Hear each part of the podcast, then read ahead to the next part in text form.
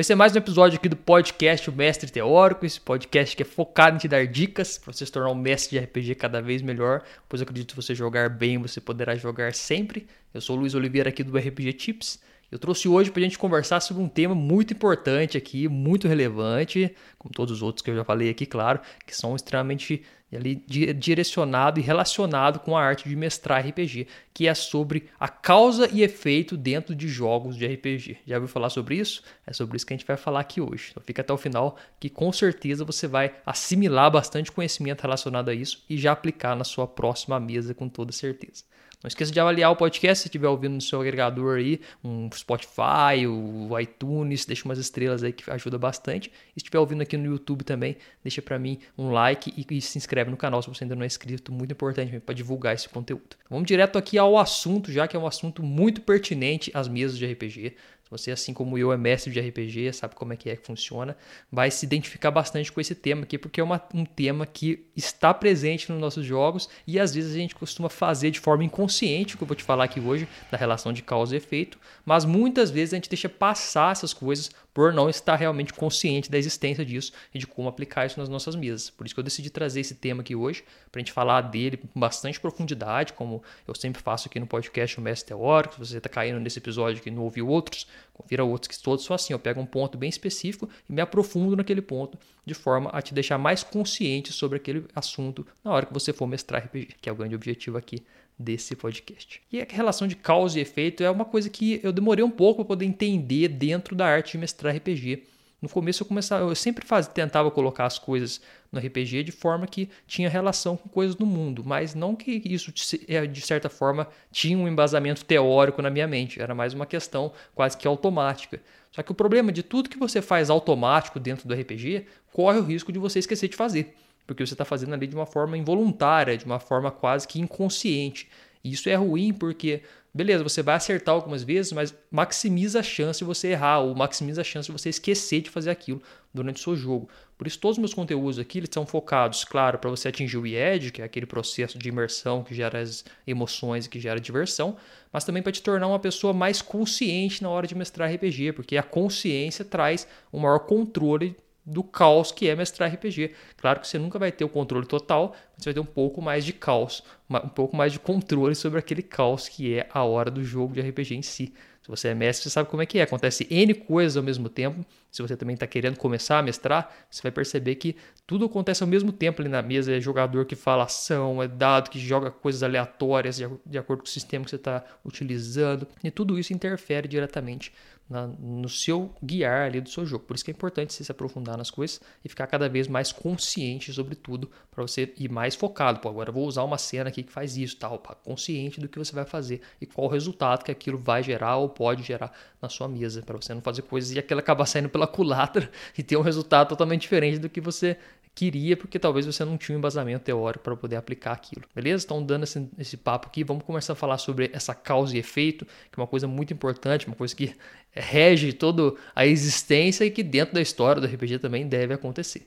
A causa e efeito ela é um, um evento, assim, um tipo de força que existe na natureza, aqui no mundo real. Você deve saber, deve ter estudado lá a terceira lei de Newton, que toda ação tem uma reação. Isso aí é, é discutido no campo da física, no campo da filosofia, vários campos discutem isso. E no RPG tem isso também no ponto de vista da história, porque a, a ficção nada mais é do que uma, real, uma realidade ali paralela. Então você cria um mundo e naquele mundo ele é regido pelas suas leis. E uma das leis que se repete muito nesse mundo é, é a lei da causa e efeito. E no RPG você tem que aplicar isso. Por quê? Porque isso aí vai mostrar que o mundo é vivo, vai mostrar que o mundo é mutável e principalmente mutável por conta das ações dos personagens. Claro que tudo que acontecer no mundo vai gerar um certo mudança, toda causa vai ter um efeito no seu mundo. Mas o grande chave disso aqui é você destacar o efeito das ações dos jogadores nessa questão. A gente vai falar mais para frente sobre isso. Mas antes eu queria só relembrar algum conceito muito importante aqui de como que o RPG é estruturado. Você já parou para pensar nisso? Eu já falei outras vezes, você me acompanha aqui, possivelmente você já sabe essa resposta. Mas o RPG ele é estruturado numa divisão entre cenário e sistema. Eles são totalmente entrelaçados, claro, mas existe essa divisão que você consegue pensar de uma forma mais teórica, uma forma mais didática. O cenário é tudo que relaciona ali o mundo do seu RPG.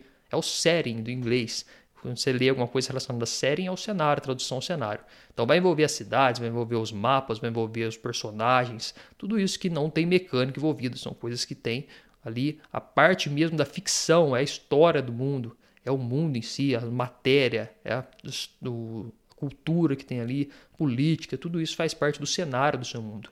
E esse cenário ele vai segurar toda a questão fictícia do seu jogo. O seu jogo não ser basicamente um jogão de tabuleiro que não tem nenhuma ficção envolvida no ponto de vista de história. Em contrapartida, existe também o sistema. O sistema ele são um conjunto de regras que entra dentro de um cenário e se mistura a ele de forma a tornar o RPG um jogo, de forma a gamificar o RPG. Porque senão o RPG seria só uma contação de história livre ou mesmo uma escrita criativa em grupo, alguma coisa desse tipo.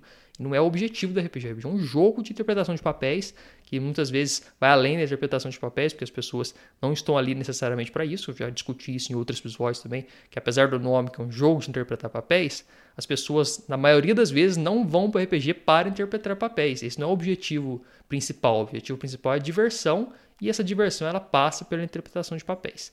É importante deixar isso claro. Claro que tem pessoas que realmente gostam de interpretar, pessoas que têm ali um, um viés mais de artístico, mais de atores, atrizes. Mas a maioria de nós, inclusive o meu caso também, imagino que pode ser o seu possivelmente, a gente vai no RPG porque a gente quer se envolver com uma história e para a gente se conectar com a história, a gente se conecta através de personagens. É muito importante isso. O que gera a conexão da história com o telespectador é o personagem, nos filmes, nos livros e também no RPG. Por isso que a gente controla o personagem do RPG. Porque nesse momento que você está controlando o protagonista da história, não só assistindo as ações deles, que já gera uma baita de uma conexão você vê em filmes, você vê em livros, você se conecta com o protagonista e você fica ali imerso naquele, naquele universo. O RPG ainda leva isso a um nível mais profundo, que é você controla todas as ações do protagonista. Então você leva num nível de imersão muito maior que qualquer outra das mídias.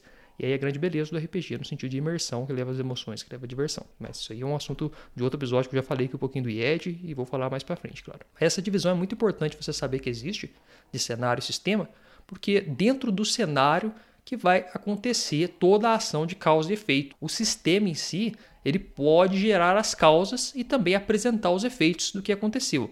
Porém, dentro do mundo fictício que você vai ver aquilo rodando na prática. Porque se você joga um resultado, uma causa, um ferimento, e esse ferimento gera 10 pontos de vida, esse é o efeito do ponto de vista de sistema, mas isso só por isso mesmo não faz tanto sentido dentro do RPG narrativo, interpretativo, com foco na história, que gera imersão, que é o que a gente conversa aqui. Porque você pode jogar um RPG, claro, mais voltado para gamificação, mais voltado para jogos de tabuleiro, como eu já falei diversas vezes, mas o foco aqui do papo que eu converso com você, aqui ouvinte do podcast Mestre Teórico, é uma conversa sobre jogos narrativos focados em história que gera imersão, que gera emoções, que gera diversão. Outros tipos de RPG talvez não, não sigam por esse caminho, possivelmente pelos recursos que são utilizados. Então, se você joga um xadrez, por exemplo, você tem uma imersão no jogo, mas você não tem uma imersão em uma história que gera emoções. Você gera emoção ali por conta da gamificação, não por conta de uma história. São abordagens diferentes. E quando você pega um RPG que é mais gamificado, ou seja, mais próximo do jogo de xadrez, com tabuleirão ali, com muitas regras de movimentação, de magia, você talvez tenha mais dificuldade de se conectar com a história por conta da questão mecânica. Isso eu deixo sempre claro aqui. E quando você está pensando nisso no sentido de causa e efeito, num jogo narrativo que usa regras voltadas para isso, você vai ver que todo o cenário é afetado pela causa e efeito das ações que acontecem, inclusive na parte de sistema. Não é separado as coisas. O sistema ele age de forma a alterar a ficção e muito importante para alterar a ficção de forma aleatória. Então é muito importante você ter isso. E quando você coloca esse, esse efeito, essa causa e efeito mostrada no seu jogo, você mostra que o seu mundo ele é mutável e que as decisões dos jogadores são extremamente importantes para mudar esse mundo. E aí é o grande ponto agora de toda essa conversa nossa que vai girar um, um pouco em torno disso também que os jogadores tomando ações com os seus personagens, eles irão fazer toda uma mutação no seu mundo, que você vai criar ali no começo um cenário, você vai criar um setup, mas aquele mundo ali não é seu, é, é o mundo da história, e aquele mundo da história está sujeito às mudanças propostas pelas decisões dos personagens dos jogadores. Isso é muito importante você ter em mente, você tem que ter esse desapego Primeira coisa, você vai mestrar RPG, você está começando a mestrar, você já mestra mais tempo, está querendo começar a entender uma nova abordagem. Primeira coisa que você fazer é o seguinte: você tem que desapegar do seu mundo, desapegar dos seus personagens, desapegar de tudo que você cria como mestre de RPG. Porque as coisas que você cria, elas saem do seu controle, saem da sua posse e entram numa posse de uma história, que é um campo que pertence a você e aos jogadores. E até ao mundo em geral, digamos assim. É um negócio que não tem dono mais. A história é uma, como se fosse uma arte que ela tem uma. Um, ela é dona de si própria, não, não, pertence a ninguém, digamos assim.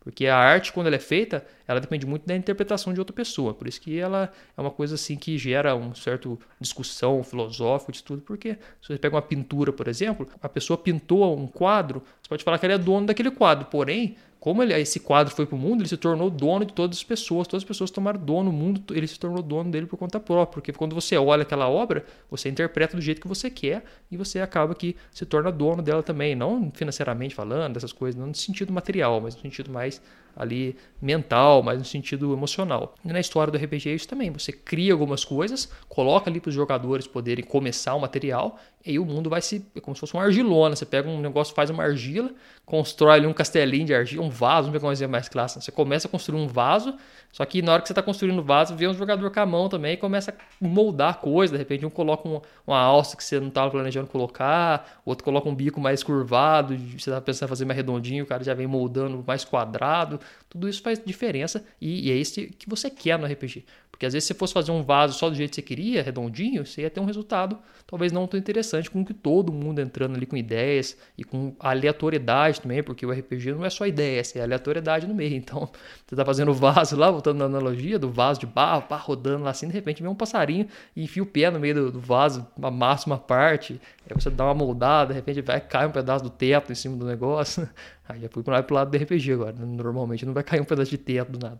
Mas você entender o exemplo, que o negócio é moldável não só pelo, pelos envolvidos ali na construção daquele vaso, mas também para eventos externos. E o que, que, são esses eventos externos no RPG? São os, os, dados, ou qualquer forma de aleatoriedade que você esteja usando, cartas, fichas, sei lá, distribuição de pontos. Tudo isso faz diferença que gera os resultados aleatórios no jogo. Porque o RPG, a maioria dos RPG usa um sistema de fortuna para resolver esses conflitos que geram aleatoriedade. Mas tem outros jeitos, tá? Mas não vou falar aqui nesse episódio sobre isso porque é um outro tema. Mas existe pelo menos mais dois jeitos de você resolver coisas relacionadas a conflitos no RPG, não só dados. Os dados é os mais comuns, que é chamado resolver por, através da fortuna. Mas existe outro, por pontos, comparação de pontos, por questão de gastar pool, pool que é tipo, se acumula um tanto de pontos e gasta aqueles pontos no momento ali adequados da história. Tem vários outros jeitos você fazer. Mas vamos continuar nesse tema, que depois a gente fala disso outra hora. E aí você tem que pensar que a causa e efeito ela importa muito então no RPG a partir de tudo isso que eu já falei até agora, porque quando você coloca causa e efeito, quer dizer que todas as ações geram reações dentro do seu mundo. E aí, quando você coloca que todas as ações geram reações dentro do seu mundo, você está mostrando que o mundo é mutável e o mundo é mutável através das decisões dos jogadores. Isso é extremamente importante para a sua história fazer sentido, para mostrar que o seu mundo está sendo moldado. Tudo isso está relacionado ao próprio hobby em si do RPG, essa mudança do jogo que acontece, beleza? E o que é essa causa e efeito no RPG no fim das contas? Vamos falar um pouquinho agora sobre a definição e sobre a visão geral da causa e efeito dentro do RPG. É um conceito de que tudo que acontece que os personagens fazem tem uma reação no mundo. A causa e efeito é essa definição. Então, tudo que acontece, não só o que os personagens fazem, entende, fazem, entende assim? Tudo que acontece no seu mundo de RPG, de certa forma, ele gera consequências dentro do campo fictício. Então você tem que ter isso em mente. Tudo que acontece gera ações. E como a câmera, pense no RPG a câmera, né? Porque você tem a câmera que está filmando uma cena dentro da, da, da ficção. Como a câmera normalmente está apontada para onde estão os protagonistas, ou seja, para onde estão os personagens jogadores, normalmente você vai ter eles fazendo ações que estão mudando o mundo. Por isso que normalmente é os personagens que você coloca fazendo ações que geram reações, porque o foco é neles. Você não tem como ficar descrevendo muito tempo coisas que estão longe do campo ali onde os personagens estão. Então eles estão numa cena investigativa. Você está descrevendo um vulcão lá que está em erupção, lá não sei na onde. Você pode escrever isso para dar um contexto, mas se você ficar um tempão lá no vulcão, de repente o dragão está voando, não sei o que, e away dos personagens, totalmente longe, vai começar a ter uma desconexão e perda de imersão. Fique esperto com isso. Então, quanto mais cenas você tem, você tem que escrever, cenas onde os personagens estão. A partir do momento que você está colocando ali o ponto de vista neles, a câmera neles, seja através de uma câmera universal, ou seja, uma câmera onisciente, né, que não é nenhum personagem olhando para eles. Ou você coloca a câmera dentro da cabeça de um NPC também, de um monstro. Você consegue trabalhar essa visão também, o NPC olhando eles. É um, é um trabalho de narração um pouco mais especializado que também fica um outro episódio, um outro conteúdo. Que você consegue brincar com isso, colocar o ponto de vista dentro do NPC, colocar um ponto de vista dentro de um objeto, dentro de, sei lá, um tempo, tudo isso dá para você variar. Mas vamos falar no, no geralzão, que é aquele narrador que joga a câmera onisciente, que ele vem do teto, assim, que não tem nada vinculado, é só uma visão que, que você coloca. E quando você coloca essa visão nos personagens, você vai acompanhar as ações dele, porque um conjunto de ações formam cenas. As cenas, conjunto de cenas formam arcos, conjunto de arcos formam aventuras, conjunto de aventuras formam campanhas. Essa é a estrutura do RPG, lembra disso? Já falei isso outras vezes. Espero que você tenha anotado aí no seu caderninho do RPG Tips. Então, esse conjunto de ações que geram cenas elas são captadas por essa câmera. Eu estou chamando de câmera aqui, mas quero que você imagine, não necessariamente uma câmera de cinema, tudo. Uma câmera é uma visão narrativa dentro da história. Porque de algum ponto você tem que estar tá olhando para narrar aquilo, porque é a, narração sua fala. Então vocês notam quando vocês entram na sala e tal. Só que você não tem um ponto de vista fixo no RPG. Na hora que você fala isso, o jogador coloca o ponto de vista de onde que ele quer. Se ele coloca do canto da sala, de cima, de dentro de uma bolsa. Isso aí, quando, quando você narra aberto assim, ele coloca onde quer. Agora você coloca isso, olhando de dentro da bolsa, vocês veem que não sei o que. Aí você já consegue colocar o ponto de vista num lugar mais específico. Mas então você vai ver que quando a câmera está lá nos personagens, acompanhando as ações deles e eles fazendo ações, gerando aquela cena, e se essa cena tiver um conflito, ela vira um encontro, como eu falei também outras vezes. Então, quando você. Espero que você tenha guardado esse conceito também. Quando a cena tem um, um conflito, ela vira um encontro. Esses jogadores vão estar fazendo ações ali que vão gerar reação no seu mundo. E você não necessariamente precisa mostrar essa reação no momento que está acontecendo, porque isso também é uma diferença do RPG, que você não precisa ficar colocando ali a reação o tempo inteiro. Você pode colocar que os, os, jogadores vão fazendo ações com seus personagens e você vai ter um certo controle ali que a gente vai também discutir mais nesse episódio. Como é que você vai precisar ter esse controle? Porque é muita ação, né? Você pensa o tempo inteiro eles estão fazendo ações. E você vai então pegando essas ações, fazendo um certo contexto delas e aí você não precisa colocar instantaneamente a reação. Claro que muitas vezes vai acontecer instantaneamente a reação do mundo.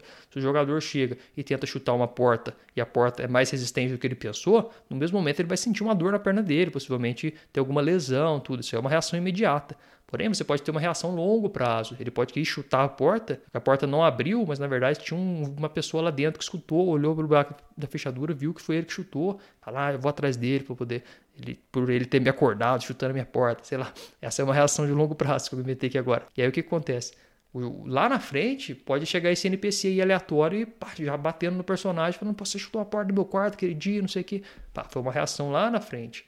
Só que você entende que se não tivesse tido essa cena ou essa ação, não necessariamente teria essa reação, porque o NPC ia continuar dormindo, muita, possivelmente nem ia saber da existência dos personagens, e lá na frente não ia ter nada a ver, nada relacionado a isso, a história ia seguir para outro rumo. E, mas como teve essa cena, gerou essa reação nesse NPC. Pode ter gerado nele, pode ter gerado, sei lá, no ambiente, no dono daquela, daquela estalagem onde ele chutou a porta, o dono escutou o barulho e ficou, além de resolver na hora, guardou para resolver depois. Ou o próprio personagem chutou a porta, pensou que não tinha nada, nada na perna dele, mas lá na frente, na hora que ele está num combate, por exemplo, ele sente uma dor aguda na perna, você mestre narrando, mas na hora que você vai dar a espada, você sente uma dor aguda no seu joelho. Pô, mas da onde que veio essa dor? Ah, foi daquela vez que você chutou a porta lá mais cedo e não conseguiu abrir. Agora que deu a ação, e você achou que não tinha machucado nada, mas agora machucou. Faz um teste aí de constituição para ver se você não vai cair. Pronto, trouxe de volta aquela ação, aquela reação do ponto de vista ali local, do ponto de vista que está ali acontecendo dentro da história, ou seja, teve uma reação no personagem. Outra forma de reação também é a reação no mundo. Então os jogadores fazem uma coisa, pode ser, não precisa mostrar na hora que aquela reação aconteceu, por eles pegam um, um uma garrafona assim de coisa de tóxica, tipo isso aqui, por exemplo, você está jogando um, um, jogo futurista, um pós-apocalíptico aí, que só que sem ser alta tecnologia, um pós-apocalíptico normal. Assim. Aí eles estão com um lixo tóxico lá que eles precisam é, descartar em algum lugar. Eles pegam esse lixo tóxico e jogam no rio lá aleatório e vai embora. Beleza, o negócio ficou lá fermentando no rio, lá contaminou o rio inteiro, matou um monte de gente, sei lá. E lá na frente eles podem precisar daquela água por algum motivo, que eles continuaram o caminho para baixo do rio e eles vão ver que tem uns peixes mutantes lá, possivelmente por conta que eles contaminaram lá em cima. E aí você amarra isso na história e mostra a ação deles tendo reação no mundo diretamente. É, você pode colocar uns caras para correr atrás dele porque eles contaminaram o rio, e aí infinitas possibilidades que vai gerando dentro da história por conta disso. E, e, a grande questão é você não precisa colocar agora aqui, não precisa ser reação instantânea, a reação pode ser a longo prazo, como todos esses exemplos que eu mostrei. E tudo isso vai moldando o mundo. Todas essas decisões, essas ações vão moldando o mundo do RPG e não necessariamente precisa de roteiro por causa disso, porque as coisas vão sendo criadas por conta dessa causa e efeito. Por isso que esse, esse evento ou essa forma de pensar é tão importante dentro do RPG, porque basicamente tudo no RPG acontece por causa e efeito. Você não tem que pensar o RPG como algo fixo ou como uma história que deve ser seguida linearmente, porque não tem como fazer isso no RPG. Diferente de jogos eletrônicos, livros e filmes, onde essas coisas podem acontecer mais linear, linearmente, você tem o controle de onde vai passar o protagonista no momento X, no momento Y, e quais os vilões que vão aparecer, quais que são as cenas de conflitos que vão acontecer, você tem o controle sobre tudo isso. No RPG você não tem esse controle. Então você só tem o controle de colocar as coisas de forma que elas vão se escalando dentro da história. Mas você não consegue colocar a cena em si. Você tem que entender a estrutura de uma história e aí você vai encaixar as cenas que vão acontecendo ali aleatoriamente dentro dessa estrutura. É um conceito mais amplo, um pouco ali exige um certo estudo, uma certa prática para fazer esse conceito funcionar bem, mas funciona e a gente vai falando dele aqui mais para frente, mas você tem que entender isso. E a, causa e efeito é totalmente relacionado com isso, com essa aleatoriedade de coisas que vão sendo criadas dentro do RPG. Porque tudo que os jogadores fazem altera, afeta o mundo. Você já pegou esse conceito. Então, como tudo que eles fazem afeta o mundo, logo você não consegue prever nada, porque você põe uma cena lá, o cara vão explode a, a sala que você fez, já acabou aquela cena. Mas acabou no sentido bom. Porque se você for um mestre que quer preparar tudo, fazer o um mapinha tudo da sala, você se ferrou, infelizmente. Mas se você segue o que eu falo aqui, você não preparou todos os mapinhas, todos os tokenzinhos naquela sala. Você fez uma sala genérica, descreveu as coisas que tinha lá. Se os jogadores entrarem lá, bem. Se não entrar também, tem outra sala ali que eu criei agora aqui do mesmo jeito, ou com uma estrutura. Tudo isso por quê? Porque o jogo vai sendo moldado de acordo com o que a narração vai acontecendo e que o jogo vai acontecendo. Então isso é muito importante e, e a grande, outro grande ponto também dentro da causa e efeito que eu quero ressaltar aqui, a questão de narração, é a gente começar a perder um pouco dessa visão do mestre como construtor único do mundo no ponto de vista narrativo. Isso aí é um conceito já um pouco ultrapassado de RPG que hoje em dia está se perdendo cada vez mais, no bom sentido, e está dando lugar para uma construção de narrativa mais compartilhada e mais ali junto com os jogadores mesmo, não mais o mestre só como aquele papel de construtor da história, o jogador passivamente participando dela, mas também o mestre dando liberdade para os jogadores criarem coisas de acordo com as decisões deles. E é aí que a causa e efeito torna uma visão muito mais importante nesse ponto, porque aí os jogadores começam a tomar decisões que não são só mais só com seus personagens, mas também decisões narrativas na história. Entendeu isso? Que aí o que acontece quando um jogador toma uma decisão, ele fala que ele vai abrir aquela porta, ele abre aquela porta, e aí lá dentro você fala o que, que tem, é um jeito de, do mestre fazer a, a, o efeito daquela ação. Mas muitas vezes você consegue dar ou delegar a decisão narrativa para jogadores. E o jogador não é mais só um jogador, ele é um narrador também. Porque o narrador ele perde um pouco essa figura é porque tem uma diferença entre o mestre e o narrador. Esse conceito também, eu vou introduzi-lo aqui agora, Acho que eu não falei dele ainda, mas vou introduzir nesse episódio aqui. Mais para frente a gente vai conversar mais. Porque existe uma diferença entre a figura do mestre e do narrador. Guarde isso, anote, preste atenção que é importante. O mestre, ele é uma pessoa que está num grupo de RPG e ele não necessariamente tem a necessidade de conduzir só a história. Ele entra no RPG como uma pessoa para organizar a atividade social chamada RPG. O mestre ele entra com essa função então ele controla coisas tanto dentro da história quanto fora da história, como o horário do, do jogo, como algum problema que esteja dando ali entre personagens, onde, por exemplo, setar o cenário, onde vai começar, ou, dar, ou bater o martelo final, onde vai ser. Tudo isso o mestre que faz. O mestre, então, ele tem esse papel aí de quase organizar o evento chamado RPG, que é um evento social. É uma coisa sem organizar para ir no bar, fazer uma festinha. O RPG é um evento social que as pessoas se reúnem para poder se divertir. Agora, diferentemente, existe a figura do narrador. Aí o narrador o mestre muitas vezes engloba essa função também, porque a gente está narrando a história, está falando os eventos que acontecem. Porém, o narrador, ele, o jogador pode ser narrador também e necessariamente vai ser narrador muitas vezes dentro do jogo, num ponto de vista mais narrativo, que é o que a gente conversa aqui. Então, nesse momento, o jogador se torna narrador, então logo o narrador não é mais o mestre. O narrador é uma voz ou uma figura que se instaura dentro do RPG e que passa de mão em mão dentro durante o jogo. Normalmente está com o mestre esse, esse poder narrativo, mas ele pode ser passado para outras pessoas de acordo com que a história vai sendo construída. Então, por exemplo, eu vou dar um exemplo aqui para tentar ficar um pouco mais claro. Quando você está mestrando uma cena de combate, por exemplo, que é o mais clássico do RPG, é uma ceninha de combate lá, mais narrativa, né? Não pensando no D&D, pensa num jogo mais aberto um pouco, o D&D você vai ter dificuldade de encaixar isso. Não pensar num jogo mais aberto, sem, um, sem ser específico. Mas tá, o cara chega a dar uma espadada no monstro. E aí quando você fala, você dá uma espadada e você dá 20 pontos de dano nele, isso aí é uma, é uma visão ali que o sistema criou. Ou seja, você tá narrando você como mestre. Mas quando você coloca, até no D&D para colocar isso, esse exemplo que encaixa no D&D na verdade, sim. Quando você coloca e como você finaliza ele, você passou a voz narrativa pro jogador. Então você não é mais o narrador, o narrador é ele agora. Então ele fala, eu finalizo ele dando um corte de baixo para cima, que é na descrição clássica, um corte de braço para cima, pá, ele corta assim, abre um grande corte no peito do orc, o sangue esguicha, tal, cai sobre a minha armadura assim, eu caio ajoelhado com o joelho cansado da batalha, mas vitorioso. Tá, por quem que narrou isso? Não foi você, mestre. Então você não tem como ser chamado de narrador, porque o narrador não é uma pessoa, o narrador é uma função dentro da história. Porque pensa bem, quando você está lendo um livro, não tem um personagem que é o narrador, não tem uma pessoa que é o narrador necessariamente. Claro que tem um narrador personagem, né? Tá, pode entrar nessa discussão. Mas quando você está falando no filme, por exemplo, é uma força que gera ali que é o narrador. Então ele passa, às vezes, dentro de um personagem, ele sai, cai num jogador, cai num monte de lugar. Então é um negócio dinâmico a voz narrativa dentro do RPG. Então você não deve se chamar de narrador. Eu, vejo que muito comumente os, os jogadores chamam o mestre de narrador também, porque o narrador é bem lá do um pouco do Vampira Máscara, né, que trouxe esse nome de chamar o mestre de storyteller, então que vem meio com, como narrador traduzido. Mas você tem que entender que você como mestre, você não é o narrador, você é o mestre e ao mesmo tempo você assume a voz narrativa muitas vezes dentro da sua história ou dentro da história, né? Também evitar de usar o termo sua história, porque a história é uma coisa ali construída e muitas vezes não é de ninguém no jogo, é de todo mundo. Então você tem que entender que a voz narrativa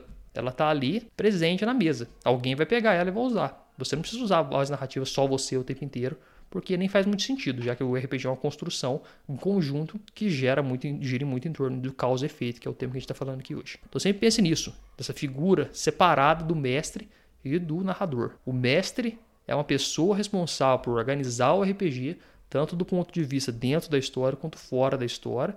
Muitas vezes vai cair sobre você a atribuição de narrar cenas, a atribuição de, de decidir como que se desenrola conflitos com o amparo do sistema também, que o sistema ele entra como uma parte ali de organização para te ajudar a deixar mais aleatório e menos parcial as decisões e também a questão fora do jogo, para organizar horário, como eu falei, marcar onde vai ser o jogo, quem que vai jogar, escolher o grupo, escolher o sistema, tal, conversar, fazer sessão zero, organizar, tudo isso fica dentro do papel do mestre. Não é que a gente está falando de narrador, não. O narrador é uma voz que corre dentro da história, que cai na sua mão, cai na mão de jogador e muitas vezes pode cair na mão de tabelas, pode cair na mão de coisas que geram narração aleatória, que alguns sistemas têm esse recurso. Você joga lá, uma narração é feita de forma aleatória, ou seja, a porta tinha uma armadilha instalada. Isso é uma narração narrador onisciente. Se tiver uma tabela lá que você joga lá, tipo, tem 100, 100 coisas que podem ter numa porta. Tem alguns sistemas que trazem isso. Se você tiver meio sem criatividade, você usa essas tabelas. tem lá 100 coisas que podem ter numa porta. Você joga um, um D100 lá, cai lá o 35, aí você olha lá, a porta tinha uma armadilha de agulha. Então quem que tá falando isso aí? Não é você que tá falando. É o, aquela tabela assumiu o papel de narrador e falou aquilo, falou que tinha aquilo. Então você não é o narrador, o narrador é aquela tabela naquele momento. Então tem, coloque isso em mente, já comece também a desconstruir isso dentro do seu pensamento de RPG, que vai te ajudar bastante a desapegar um pouco desse papel narrativo e entender o RPG mais como uma atividade social mesmo, onde todo mundo está construindo a história junto. Vai ser muito importante dentro do seu papel de mestre como um intermediador ali para construir esse mundo, porque e não só esse peso de você tem que ficar narrando as coisas, criando história, tudo, porque uma, você não vai conseguir fazer isso. Isso é inviável e impossível dentro do RPG, você criar história, criar coisas. Essas coisas são criadas durante o jogo. E outra que você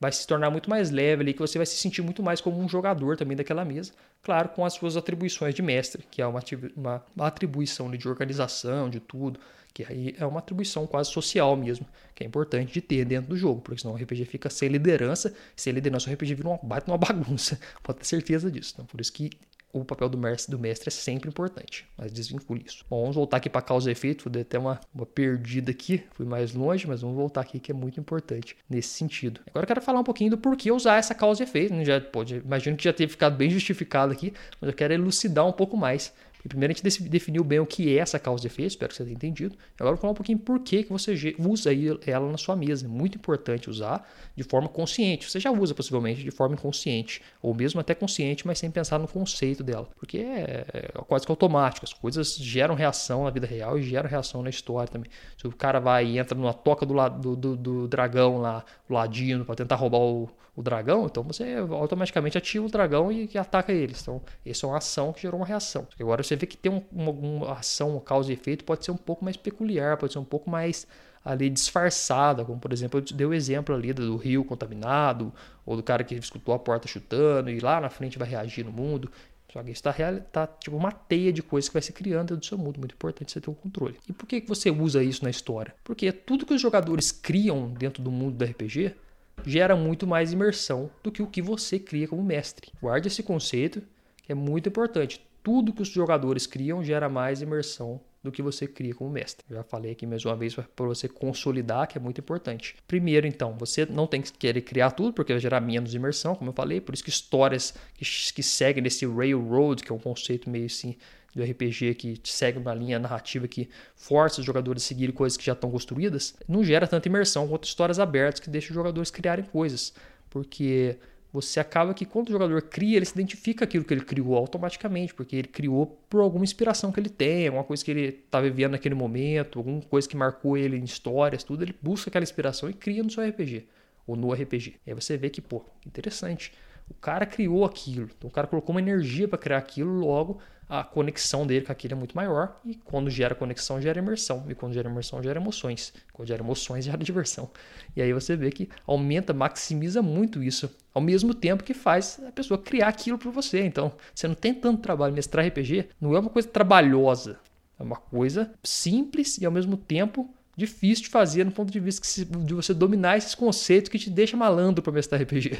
Leva um certo tempo e um certo estudo para você dominar essas, essas nuances. Mas depois que você domina, mas da RPG vira igual conversar com qualquer pessoa. Você chega lá, tal, organiza uma conversa em grupo, tal, e vai, e vai guiando ali, vai te colocando coisa, pô, vê que a conversa tá morrendo ali, você joga um negocinho, um assunto ali, fala do Smith, do tapão, pá, já traz a conversa de volta. Você vai colocando essas coisas, você vai criando esse ambiente aí do RPG, que é a mesma coisa que o mestre faz. Você tá ali guiando aquela história. Você tá gerando ali, mantendo a peteca no alto ali daquela história. Então você vai, pá, joga pro jogador e tal. Você vê que a história tá começando a ter um problema ali, possivelmente tá perdendo o fio da meada. Você, pá, você dá um. coloca um combustível ali, ó, de repente aparece um negócio ali, traz o jogador de volta. Tudo isso faz parte do mestre agindo ali para poder deixar o RPG é, aceso. Mas você não precisa criar tudo. Os jogadores vão criar e aí você vai aproveitar e o bônus vai ser muito mais interessante, porque além de deles criar coisa para fazer a história andar, ele vai ter muito mais imersão por conta deles ter criado. Então não limite as coisas que os jogadores criam. Quando eles criar coisa, sinta-se honrado e sinta-se valorizado por conta disso, porque está avançando a história de forma que está economizando seu trabalho e está gerando mais imersão na sua mesa. Um combo perfeito que você tem que valorizar bastante. Então não, não menospreze as criações dos jogadores. E muitas vezes essas, essas criações são durante o jogo, tá? Não pensa que é uma criação fora, o cara traz depois. Ah, eu criei esses 10 personagens para você usar aqui. Muito difícil o jogador que faz isso. O jogador, ele, depois que acaba o RPG, a sessão, ele se desliga daquilo normalmente. E às vezes ele até pensa, se, um, se tiver bastante imersão, esse cara vai ficar animado, tá mandando mensagem no WhatsApp, falando, puta, da hora o jogo, mas é, é tipo desse tipo. O cara não fica querendo teorizar muita coisa, de criar coisa fora da história. Porque o RPG, para quem está jogando, é tipo um filme. Você não fica pesquisando coisa do filme. Você chega, assiste o filme e vai embora. É tipo isso. Depois você pode até pesquisar se estiver gostando, tá? mas é, é, é os 5% dos 95%. Ali. Normalmente, quem chega para jogar RPG igual assistir um filme. A pessoa chega, senta, joga, vai embora, vai fazer outras coisas durante a semana, chega, senta, joga. Na hora que ele está ali, que ele está imerso mais na história. Então, eles vão criar durante o jogo as coisas. Então, eles estão lá com o seu personagem, tal, não sei o que, e eu vou então, eu vou abrir esse baú para ver se tem alguma coisa. Na hora que ele abre aquele baú, além de você falar o que tem, você pode perguntar, e aí, o que, que tinha dentro desse baú? Pô, passou a voz narrativa e fez o jogador criar. Falar, ah, então, eu achei um, um, sei lá, um negócio, um tecido aqui estranho.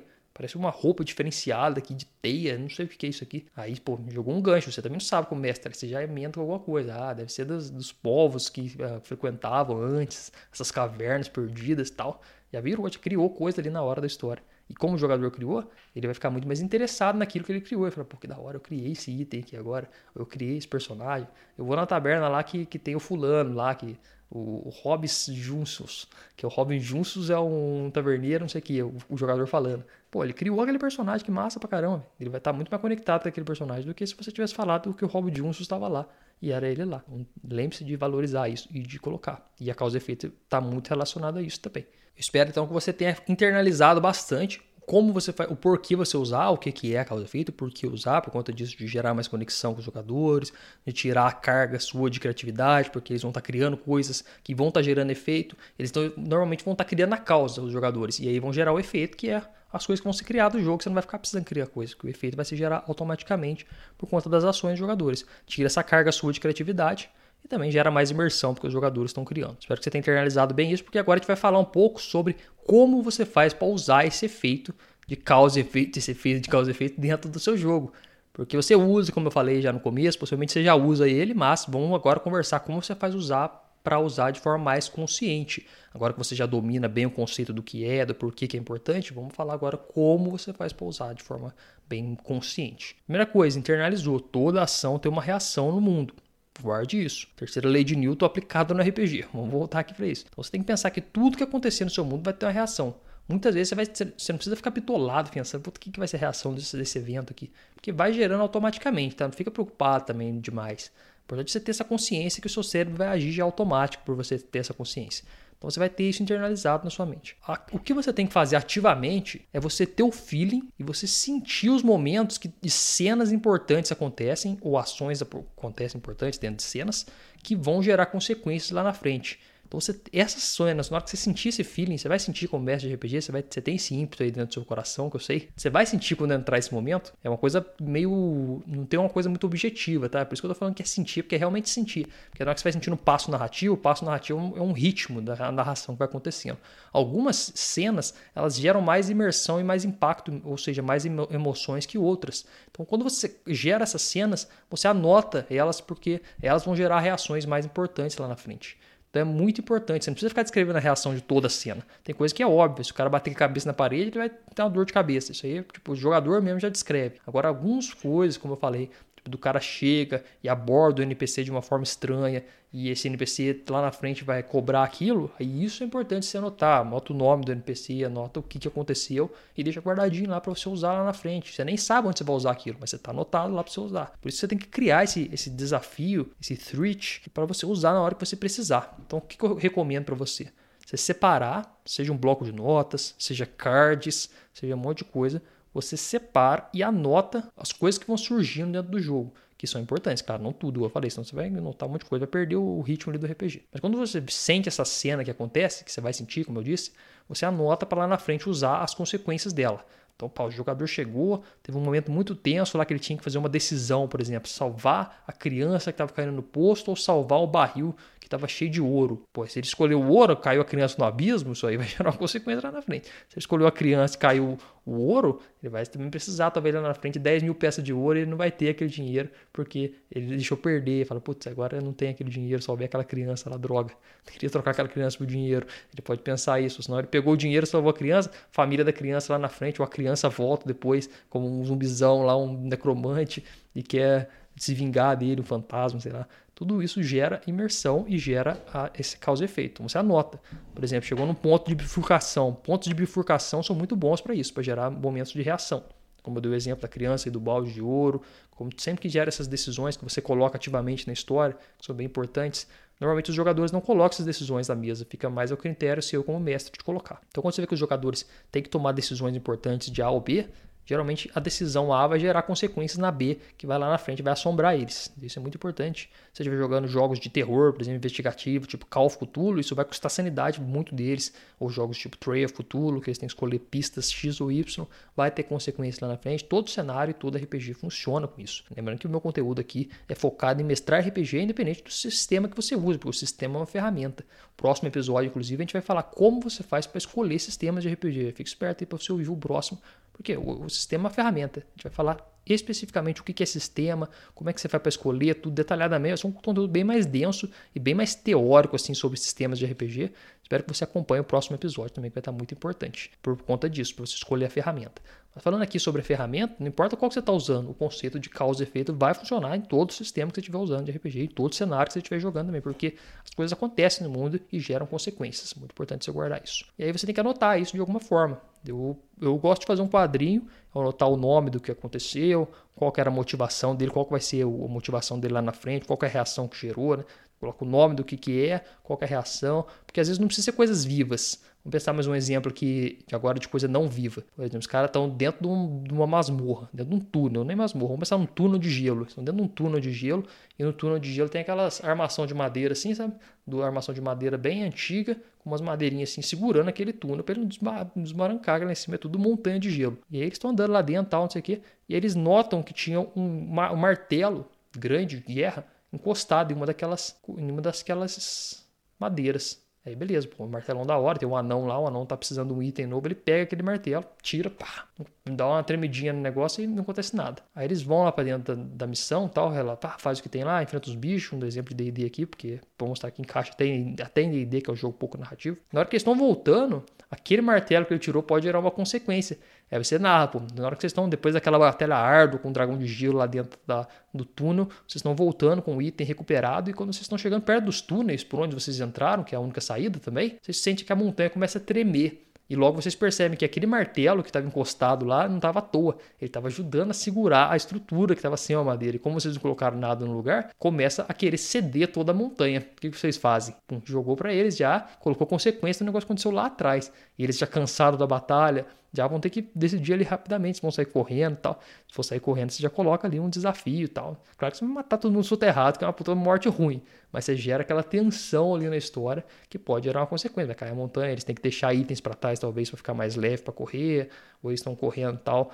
De, de certa forma acontece alguma coisa, tudo isso vai ser resposta do mundo àquilo. Então não precisa ser NPCs que ficam querendo vingança lá na frente, pode ser o próprio mundo mesmo que está reagindo. Então, ele joga uma pedra no negócio, é aquele efeito borboleta. Lembra do efeito borboleta? Você deve saber desse conceito. Essa borboleta bate a asa de um lado do mundo, dá um furacão do outro lado. Tem esse negócio, a lenda aí, que eu não sei se é verdade, mas tem esse conceito que roda aí há muito tempo. E aí você coloca isso no seu RPG também. Às vezes uma ação pequena gera uma reação grande lá na frente, pode ser também.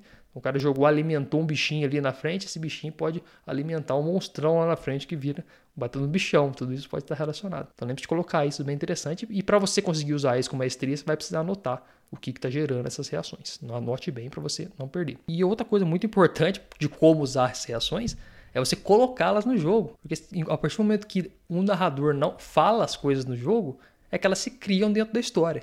Você tem que entender esse conceito também. Isso é um conceito narrativo também dentro do RPG. Partir do momento que o narrador fala alguma coisa, ela se materializa dentro do mundo do RPG.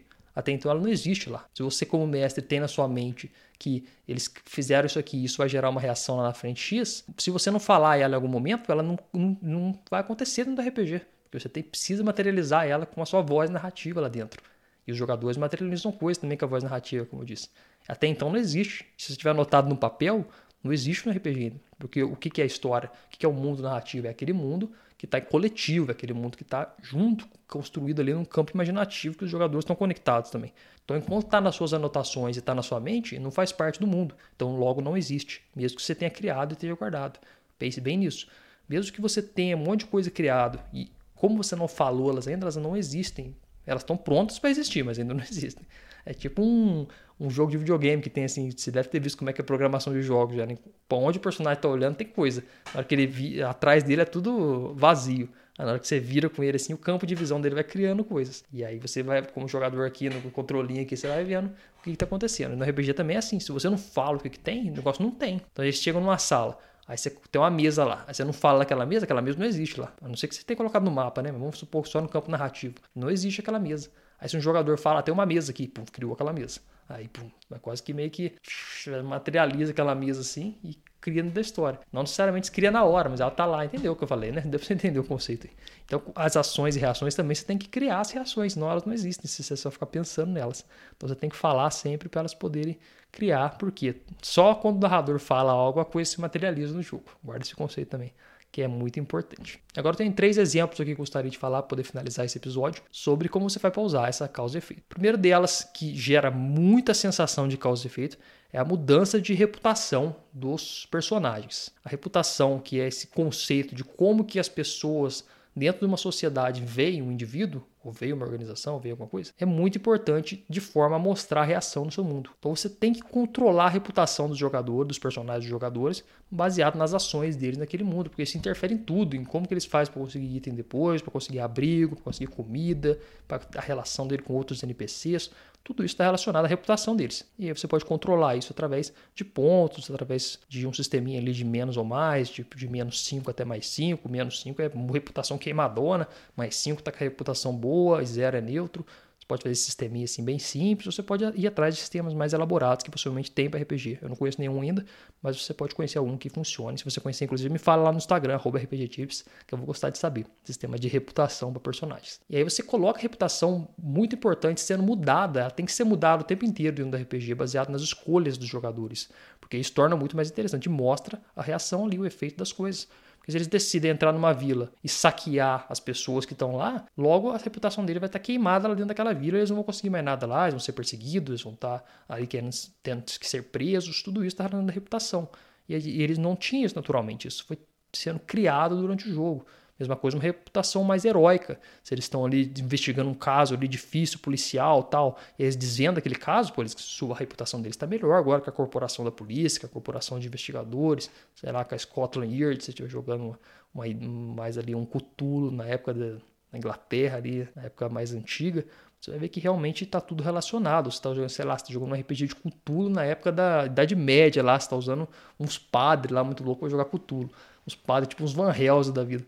E aí você, pô, na hora que eles conseguem investigar lá e descobrir que tinha um culto lá fazendo umas profecias estranhas, queima os caras, você, pô, fez aquela inquisição ali e subiu no conceito da igreja, mas ao mesmo tempo pode ter caído no conceito da sociedade local, que ficou com medo deles, porque eles foram muito cruéis, com aqueles, mesmo que sejam pessoas ali sem fé tal, não sei o quê, e ao mesmo tempo um deles ficaram meio doidão, começou a ver o culto e ficou com um conflito com a fé dele, aí os caras estão chamando ele de louco, já caiu também um pouco da, da reputação dele, tudo isso está relacionado a isso. Então coloque isso no seu mundo e destaque, porque a reputação é uma das melhores formas para você mostrar causa e efeito. O outro jeito é a perda e ganho de aliados e de inimigos. Isso aí, claro, também está totalmente relacionado às ações dos jogadores. Se eles chegam de forma amigável no personagem, eles possivelmente estão fazendo um aliado. Se eles chegam de uma forma mais agressiva, possivelmente eles estão fazendo um inimigo. E essa criação de aliados e inimigos podem ser criadas indiretamente por conta das ações dos personagens. Então, se eles decidem botar fogo numa estalagem, eles estão criando um inimigo indireto, talvez das pessoas que frequentavam aquela estalagem,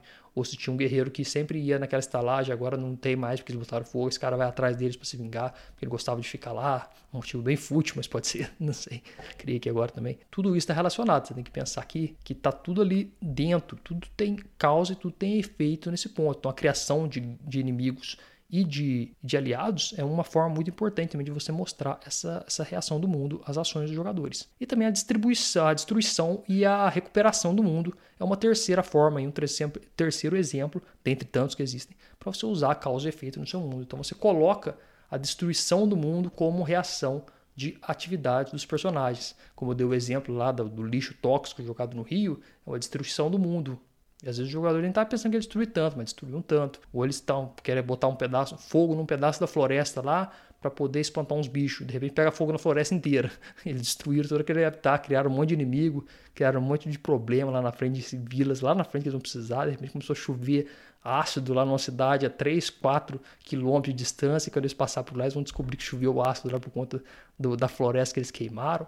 Tudo isso está relacionado à, à, destruição do mundo e à recuperação também. Se eles fazem uma boa ação no ponto de vista da história, ali no ponto de vista do mundo, eles podem recuperar coisas que estavam destruídas, eles podem recuperar pessoas, tudo isso relacionado às decisões deles, que é muito importante também, mostrar as coisas boas. Não coloca só o jogador para explodir o mundo também, que é legal fazer isso, mas mostrar um pouco de vitória também é interessante. Sempre que você colocar um conflito que os jogadores vencerem de forma positiva, deixe um tempo para eles comemorarem, tá? Isso faz parte da fase de conflito dentro de uma cena.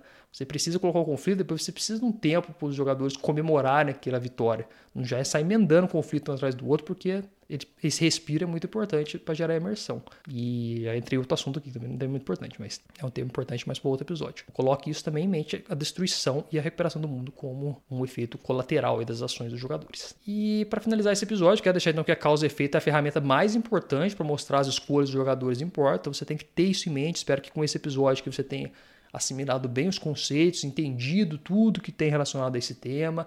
Foi um, episódio aqui bem amplo, sei bastante conceitos, bastante aqui temas relacionados. Se você ouviu até aqui, muito obrigado pela sua atenção. Vai, garanto que esse conhecimento que você colocou aí agora nas suas caixinhas mentais aí relacionado a RPG vai te ajudar muito na hora do seu jogo, inclusive na sua próxima mesa, se você já for jogar ainda essa semana, vai te ajudar bastante porque você já vai ter com esse conceito mais fresco na cabeça, vai começar a pensar ali e ver as, as ações dos personagens jogadores com muito mais questão das reações que vai gerar aquilo e não só e não vai deixar per, perder coisas que podem gerar material de história lá na frente. Você vai estar atento ali, pô, o jogador fez isso aqui, vou anotar aqui que isso aqui eu posso usar lá na frente, porque você ouviu esse episódio deixou isso mais claro na sua mente. Muito obrigado então, por ter ouvido até aqui. Espero você num próximo episódio aqui do podcast Mestre Teórico. Não, esqueça de compartilhar aí também se você conhece outro mestre que poderia gostar desse episódio, ou compartilhar em comunidades do Facebook também, que ajuda bastante. E jogue bem para poder jogar sempre.